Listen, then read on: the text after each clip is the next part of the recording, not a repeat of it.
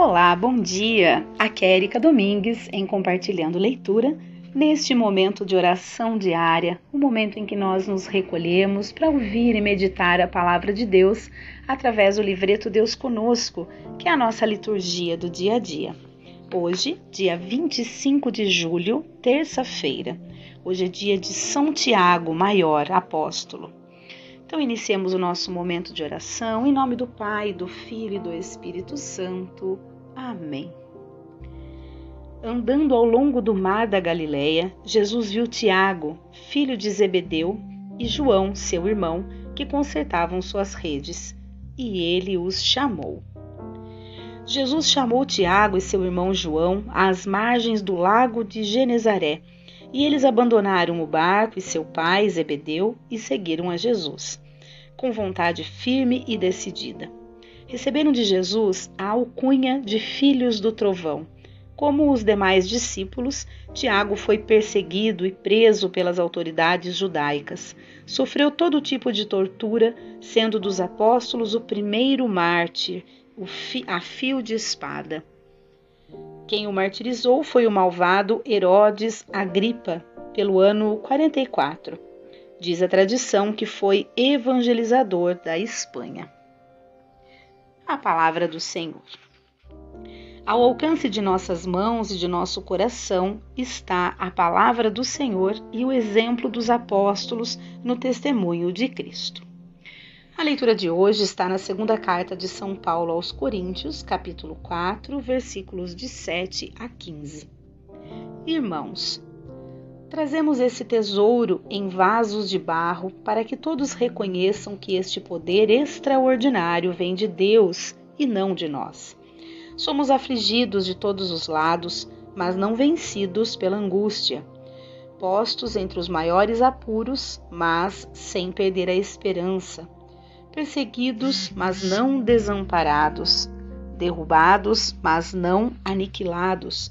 Por toda parte e sempre levamos em nós mesmos os sofrimentos mortais de Jesus, para que também a vida de Jesus seja manifestada em nossos corpos. De fato, nós, os vivos, somos continuamente entregues à morte por causa de Jesus para que também a vida de Jesus seja manifestada em nossa natureza mortal. Assim, a morte age em nós, enquanto a vida age em vós. Mas, sustentados pelo mesmo espírito de fé, conforme o que está escrito, eu creio e por isso falei.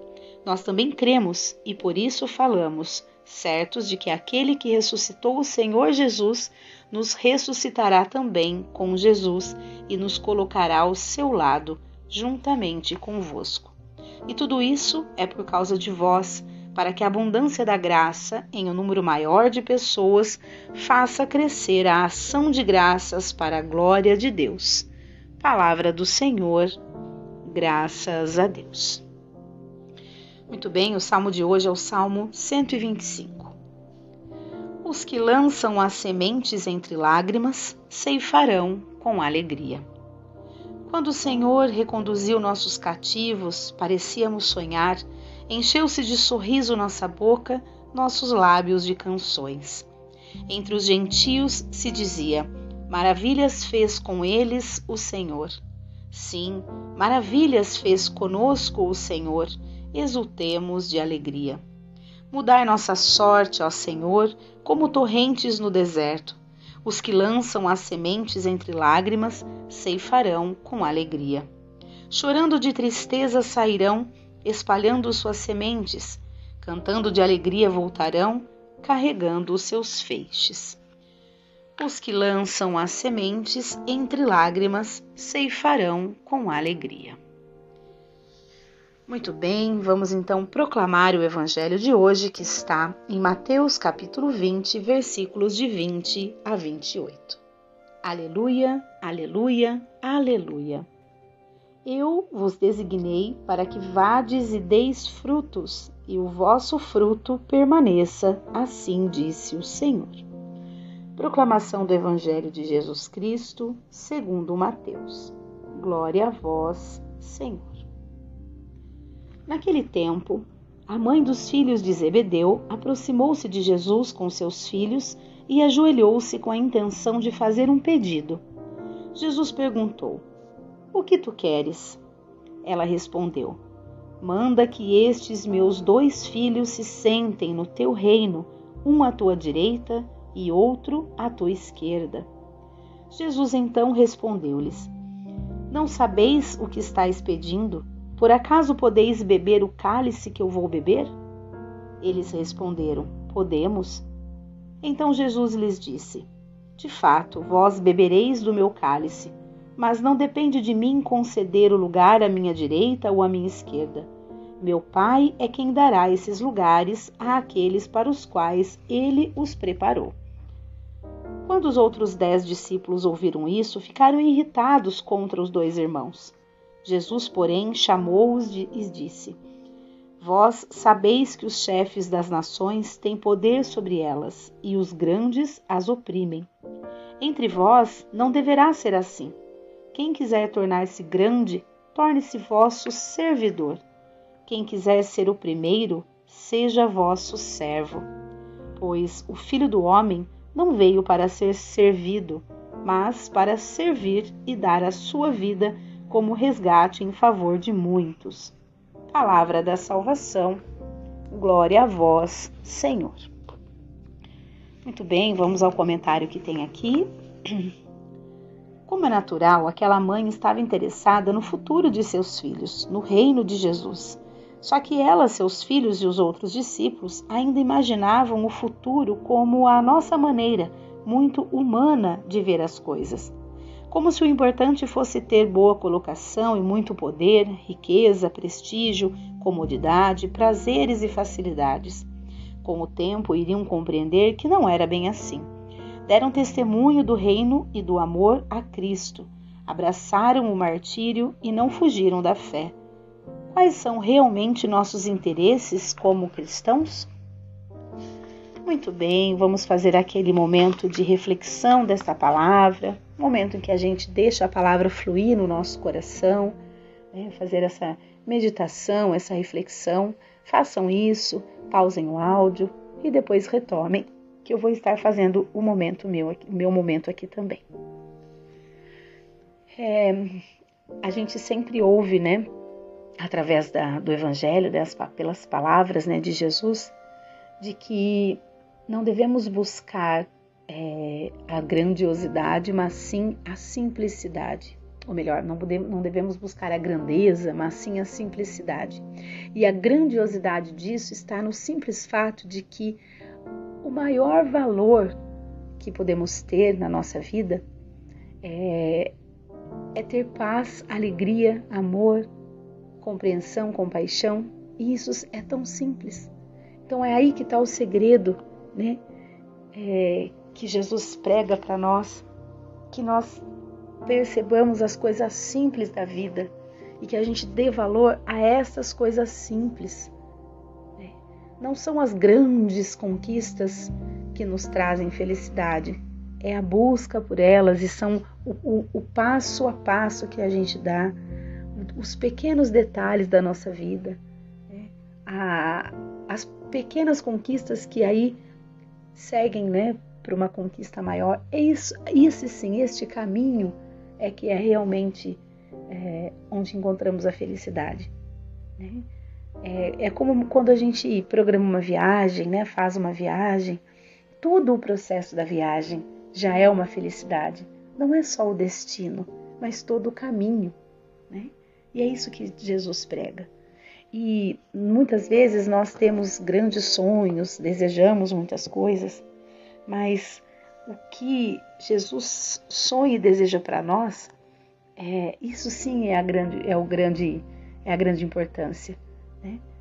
A, primeiro ele nos dá o dom da vida e depois nos dá dons e talentos únicos que, se somados, né, se todos nós é, compartilharmos cada um do seu dom e talento, nós vamos ter aí um, universo, uma comunidade, uma comum unidade, né? uma humanidade perfeita, cada um com aquilo que faz de melhor. E, então que a gente possa no dia de hoje ter esta compreensão de que está nas coisas simples a grandeza, a grandiosidade de tudo, de que devemos buscar o reino de Deus nesta simplicidade, né?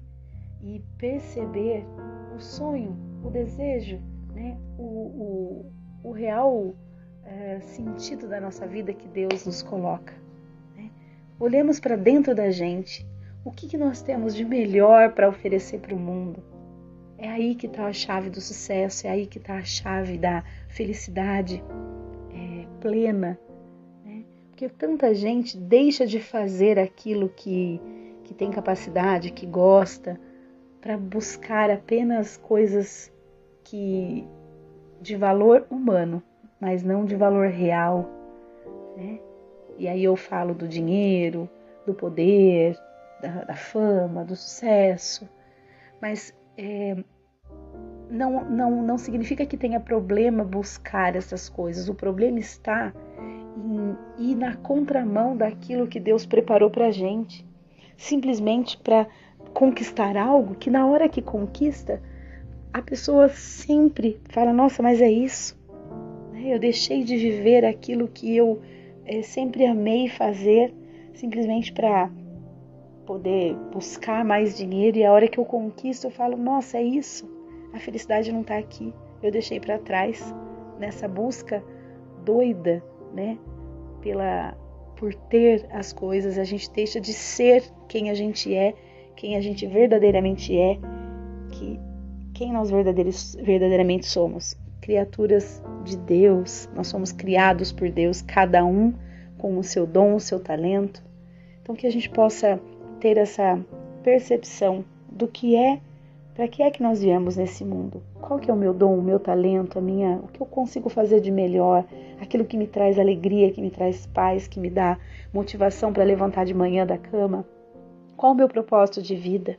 Tá aí o, o segredo, que a gente consiga ter essa virada de chave na nossa mente, de compreender para que é que nós somos criados, colocar isso a serviço, né? compartilhar com os demais e fazer com que a nossa vida tenha a leveza que Deus sempre quer para gente.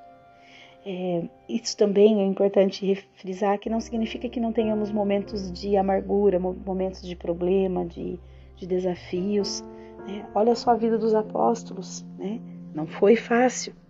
E não significa que a nossa também seja só flores, só rosas, né?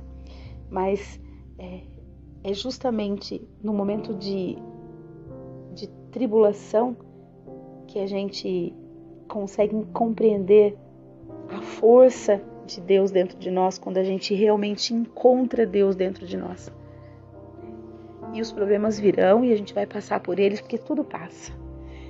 Tudo, absolutamente tudo nessa vida passa. Então que a gente possa tirar maior, as maiores lições de tudo, viver o nosso agora, a nossa realidade, dentro daquilo que a gente pode, com alegria no coração, com amor, com caridade tratando o próximo da maneira como a gente gosta de ser tratado, com amor, com carinho, com respeito.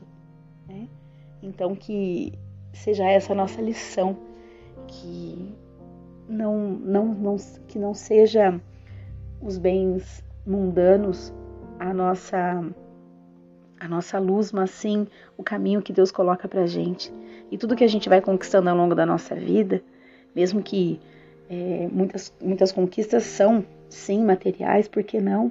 Não tem problema. O problema é, é inverter os valores, né? Mas quando a gente consegue é, colocar cada qual no seu lugar, a gente tem realmente uma vida plena e feliz. Muito bem, vamos então às preces. Ó Senhor, quão imenso é vosso amor para conosco. Confiantes vimos até vós e a vós clamamos, dizendo: nós vos louvamos, Senhor. Pela mesa da palavra, de onde podemos ouvir a mensagem de salvação em nosso tempo e em nossa história. Pela mesa da Eucaristia, de onde podemos nos alimentar com o pão da vida e da salvação.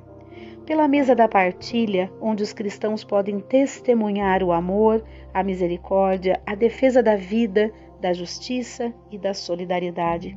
Pela Igreja, sacramento do Reino, que nos une e nos fortalece como verdadeiro povo cristão. pela palavra anunciada com fervor pelos apóstolos de ontem e os de nossos dias. Nós vos louvamos, Senhor. Vamos fazer a nossa própria prece? Pela nossa compreensão de qual é o nosso papel neste mundo e a alegria de encontrar Deus no nosso íntimo. Nós vos louvamos, Senhor. Aceitai, Senhor Deus, nosso louvor e gratidão e dai-nos a graça de viver e testemunhar o ensinamento de Cristo, vosso Filho e nosso Salvador. Nós vos louvamos, Senhor. Muito bem, vamos oferecer o nosso dia a Deus, estar em comunhão com Ele e que toda cada minuto do nosso dia nós possamos compreender a grandeza que é ter Deus no nosso íntimo, no nosso coração e praticar o bem, a bondade para com todos com, com, com que nós nos relacionamos. Beberam do cálice do Senhor e se tornaram amigos de Deus. Muito bem, este foi o nosso momento de oração de hoje, que eu finalizo em nome do Pai, do Filho e do Espírito Santo. Amém. Espero de coração que todos estejam bem. Um grande abraço e até amanhã, se Deus quiser.